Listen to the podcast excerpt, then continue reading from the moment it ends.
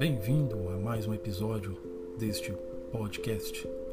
Hoje o podcast irá tratar de um tema que é o mal na humanidade. O texto base parte de Romanos capítulo 11, versículo 32, que diz o seguinte: Porque Deus a todos encerrou na desobediência, a fim de usar de misericórdia para com todos. Que desobediência? A realizada por Adão. Que misericórdia é essa? É, essa misericórdia é aquela que Deus manifestou dando seu filho, tanto para judeu como para gentio. Se apenas crere como diz as Escrituras, então a misericórdia de Deus é manifesta, pois a situação humana é crítica, tanto para judeu como gentio. Ambos necessitam desta misericórdia, deste algo que Deus proveu, desta provisão de Deus para sanar o mal na raça humana. Temos agora alguns textos paralelos para nós podermos enriquecer o que estamos falando. Ezequiel capítulo 22, versículo 30 diz assim: Busquei entre eles um homem que tapasse o muro e se colocasse na brecha perante mim, a favor desta terra, para que eu para que eu não a destruísse, mas a ninguém achei. Vejamos a situação da época conforme está presente no texto. Situação da época característica moral presenciada por Deus. Agora vemos isso no texto de Ezequiel 22, versículo 28 e 29. Os seus profetas lhes encobrem isto com cal por visões falsas, predizendo mentiras e dizendo: Assim diz o Senhor Deus, sem que o Senhor tenha falado. Contra o povo da terra praticam extorsão, andam roubando, fazendo violência ao aflito e ao necessitado e ao estrangeiro oprimem sem razão. Vejamos, esta era a característica no texto de Ezequiel que estava acontecendo. Aqueles chamados com uma vocação específica, em vez de representar Deus bem, estavam agora representando o mal, fazendo contrário aos princípios da palavra de Deus. E hoje, este mal existe? É real? Podemos observar hoje, dentro do nosso contexto hoje, podemos perceber algo assim? Podemos perceber algo, alguém que tem uma chamada específica, mas em vez de estar atuando não está? Porque Deus olhou isso no meio do seu povo, lá no meio do povo de Israel já havia esse mal. O povo chamado para ser escolhido, para ser referência para as nações gentílicas, gentias que somos nós, estava passando por, esse, por essa situação. Então vejamos hoje, hoje esse quadro ainda existe. E se existe a solução para tal situação, podemos ver que essa, a, a solução existe e a solução se chama Jesus Cristo. E, e para confirmar isso, nós vemos isso em primeira carta de João 1,7. O apóstolo João diz o seguinte: que o sangue do Senhor, do Senhor Jesus nos purifica de todo o pecado. Esta palavra de 1 João 7 fala, vai de forma coletiva mostrando que Deus está a ponto de resolver o problema de todos, mas fala também de forma individual. Deus trata de forma individual, porque Ele sabe de forma individual, individual o que cada um está passando. E aqui podemos voltar agora dentro do, do tema o mal na humanidade. Há um mal na humanidade. A humanidade, muitos não percebem este mal. E o texto em Romanos 11:32 diz que Deus encerrou todo mundo, judeus e gentios, debaixo da desobediência. O mal caracterizado desobediência. Desobediência trouxe maldição sobre a raça humana. Essa maldição só pode ser sanada através do Senhor Jesus. Você que está me ouvindo, você que não faz parte da família de Deus, conforme a Bíblia afirma, há uma solução para ti. Deus tem resposta. Deus tem a bênção chamada salvação e é através de seu filho chamado Jesus Cristo que a tua história pode ser mudada. Querido ouvinte, são breves essas palavras para não estender e não ser cansativo, enfadonho, mas já dá para você ter uma noção de como Deus pode mudar a situação, seja quem for. Basta esse alguém se entregar, se dispor voluntariamente e querer o Senhor Deus. Quero aqui deixar este breve podcast, te agradecendo, esperando você no próximo episódio e dizer para você muito obrigado.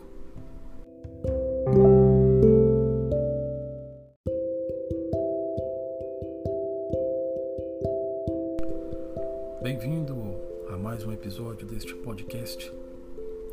Hoje iremos tratar de um tema que é o seguinte: Deus destruiu e vai fazer novamente. Partindo do texto de Gênesis, capítulo 6, versículo 13. O texto diz o seguinte: Então disse Deus a Noé: Resolvi dar cabo de toda a carne, porque a terra está cheia da violência dos homens, eis que os farei perecer juntamente com a terra. Interessante, Deus disse para, a, para Noé com relação a este ponto que ele iria destruir. Deus disse assim para Noé: faça uma arca segundo esses requisitos. Ele afirmou que ia destruir a terra. O versículo 17 mostra isso. Noé fez e Deus com Noé fez uma aliança. O versículo 18 mostra este ponto. Depois, um outro ponto interessante: Noé trouxe os animais puros e impuros para dentro da arca, segundo a palavra do Senhor. E agora vamos ver um texto paralelo, Mateus 24, versículo 37 e 38. Diz assim: Pois assim como nos dias de Noé, também será a vinda do filho do homem. Porquanto, assim como nos dias anteriores ao dilúvio, comiam e bebiam, casavam e davam-se em casamento, até o dia em que Noé entrou na arca. Hoje podemos ver que o Senhor Jesus, como Noé, podemos observar uma semelhança. Jesus diz a todos: Vinde a mim. Noé introduziu animais puros e impuros na arca. Noé foi trazer animais. Podemos pegar uma semelhança. Jesus diz: Vinde a mim, todos que estão cansados e oprimidos. Depois, o Senhor Jesus afirma que as suas palavras vão se cumprir. Em Mateus 24, 35, Deus disse para Noé: Eu vou destruir a terra. E podemos ver pelo texto: a terra foi destruída. Vemos depois o Senhor Jesus em Mateus 26, 28 fazendo uma aliança. Ele diz: Este é o sangue da nova aliança. Deus fez uma aliança com Noé. Jesus tem uma nova aliança para com aqueles que o recebem. O Senhor Jesus evangelizou paz aos judeus e gentios, para que através dele todos possam, o mesmo Espírito, ter acesso ao Pai. Vejamos o que o Senhor Jesus traz para nós. A Escritura diz isto sobre esse acesso ao Pai, ao mesmo Espírito, em Efésios 2, 17 e 18. Podemos pegar uma relação entre o que Deus direcionou a Noé e entre agora o Senhor Jesus, né, por ser enviado pelo Pai, agora manifestou aos seus ouvintes. Quis mostrar um paralelo. Ele quis mostrar que, do mesmo jeito que foi fiel à palavra falada a Noé, também será fiel à palavra falada por ele. Podemos ver no título aqui desse podcast. Deus destruiu, lá no Antigo Testamento, Deus destruiu a terra com água e vai fazer novamente. A palavra de Deus diz, o Senhor Jesus diz: vão passar os céus e a terra, mas as minhas palavras não vão passar. A você que está ouvindo este breve podcast, que ainda não teve uma experiência com o Senhor Jesus, saiba o Senhor Jesus disse que um dia todo ser humano vai prestar conta de si. Mas para que, ao prestar conta de si, este ser humano não seja envergonhado, ainda há o tempo do escape. A você que não ainda resolveu ter o Senhor Jesus como seu único e suficiente Salvador, é deixado o convite. Há um escape, há possibilidade. Você pode ter a tua história mudada, seja onde você estiver, seja no hospital, em uma prisão, no trabalho, na escola, na rua. Uma coisa quero dizer para ti: Jesus te ama. Jesus pode alcançar o terreno do teu coração e mudar a tua vida. Jesus pode mudar a maneira que as pessoas têm de você para uma maneira diferente. Se alguém pensa algo de ti hoje, Jesus muda isso porque ele tem poder para mudar a tua história por completo, iniciando por dentro e manifestando exteriormente. Querido ouvinte, Quero desde já agradecer a tua atenção, não quero estender e dizer para ti: Deus tem algo novo para ti, algo novo que vai mudar a tua história. Te agradeço por tua atenção, te espero no próximo episódio deste podcast. Obrigado.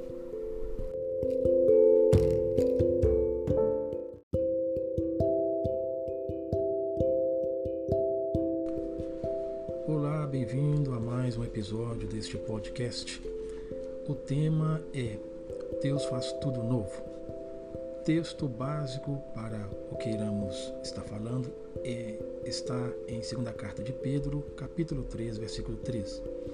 O texto diz o seguinte: Nós, porém, segundo a sua promessa, esperamos novos céus e nova terra, nos quais habita a justiça. Interessante que o texto já dá uma ideia de novo. Fala também de promessa. Isto é a segurança do salvo. Agora, alguns aspectos que Deus faz com o salvo. Deus, ao salvar uma pessoa através do Senhor Jesus, faz dessa pessoa uma nova criatura. Isto está tendo, este ponto tem base em 2 carta aos Coríntios 5,17. Outro ponto interessante, o Senhor fez a promessa sobre dar um coração novo e também um espírito novo. Isto fazer no, na pessoa que agora tem experiência da salvação. Podemos ver o que esse texto, que essa expressão está dizendo no texto de Ezequiel, capítulo 36, versículo 26. E também um outro ponto importante. Deus já havia feito a promessa concernente aos novos céus e à nova terra. Podemos isso e essa promessa feita está relacionada agora ao que esse texto está falando e anteriormente está em Isaías. Agora, por que é necessário?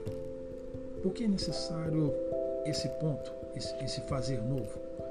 Vamos ver que, pois conforme segunda carta de Pedro 3,7 diz, Ora, os céus que agora existem e a terra, pela mesma palavra, têm sido entesourados para fogo, estando reservados para o dia do juízo e destruição dos homens ímpios. Podemos ver aqui então agora entender o porquê que Deus vai fazer novos céus e nova terra. Porque já está planejado esta terra que hoje existe passar pelo fogo, ser destruída. E aqueles que nela existem sofreu mesmo a mesma punição. Por isso que antes da punição Deus está oferecendo o presente da salvação, o presente do seu espírito, o presente da sua graça, que é a sua própria graça. Então, ou seja, vai ser destruída essa terra. Essa terra não será firmada para sempre, não vai estar estabilizada para sempre. Ela foi projetada sim antes do homem desobedecer, mas após o homem desobedecer, Deus já tem um outro projeto para essa terra. Ela vai ser destruída, conforme segundo a carta de Pedro, capítulo 3, versículo 7. Então, seguindo, por isso é necessário novos céus e nova terra, porque os que agora existem já não satisfaz a vontade de Deus e terão que ser destruídos para que então o que Deus planejou possa vir tomar existência e ocupar seu respectivo lugar. Vejamos, Deus oferece salvação ao ser humano e esse ser humano agora que o recebe se torna seu filho, como diz João 1:12, se torna nova criatura, agora não é mais a criatura, algo novo aconteceu, não é mais aquela criatura antiga, algo novo processou no interior deste homem, conforme segunda carta aos Coríntios 5:17. Vemos que Deus quer o mal, Deus tem planejado uma punição para o mal ser destruído para sempre. Então, ou seja, Deus quer que o ser humano não sofra com a punição do mal. Jesus disse: que o lago de fogo é preparado para o diabo e seus anjos. Deus não quer que o ser humano vá para o lago de fogo. Deus não quer que o ser humano fique longe dele. Deus quer que o ser humano esteja junto dele. E, e então, neste dia, por isso que a Bíblia diz que eis o dia, o tempo aceitável, eis o momento, e a você que ouve o Senhor, a palavra diz na carta aos Hebreus, como vamos escapar se não atentarmos para uma tão grande salvação. Esta tão grande salvação se chama Jesus. Não há escape sem Jesus. E a expressão do texto diz: Como escaparemos? Porque a situação é crítica, porque sem Ele não se pode ter salvação. Querido ouvinte, onde quer que você esteja, se você ainda não é participante desta salvação, quero dizer, a oportunidade vindo para você, abrace-a onde quer que você esteja, se você tiver oportunidade, abraça a salvação, porque Deus pode mudar o rumo da tua história. Ouvinte, quero te agradecer por tua atenção, dizer para você muito obrigado e te espero no próximo podcast.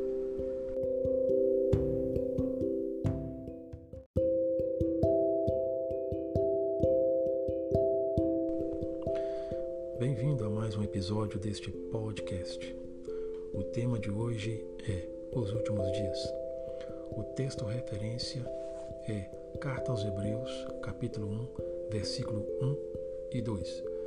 O texto nos versículos diz o seguinte: Havendo Deus outrora falado muitas vezes e de muitas maneiras aos pais, pelos profetas.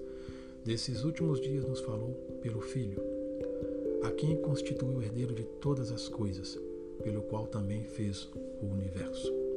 Estamos nos últimos dias, conforme deixa claro a palavra neste texto.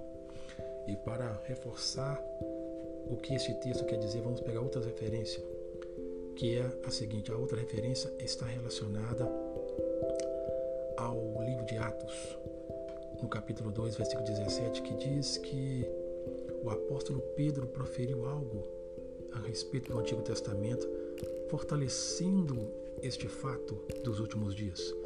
Em Atos, capítulo 2, 17, está escrito o seguinte: E acontecerá nos últimos dias, diz o Senhor, que derramarei do meu espírito sobre toda a carne. Vossos filhos e vossas filhas profetizarão, vossos jovens terão visões e sonharão vossos velhos. Também, um outro ponto importante. Também se referindo aos últimos dias, o apóstolo Paulo disse na carta de 2 Timóteo, capítulo 3, versículo 1 ao versículo 5.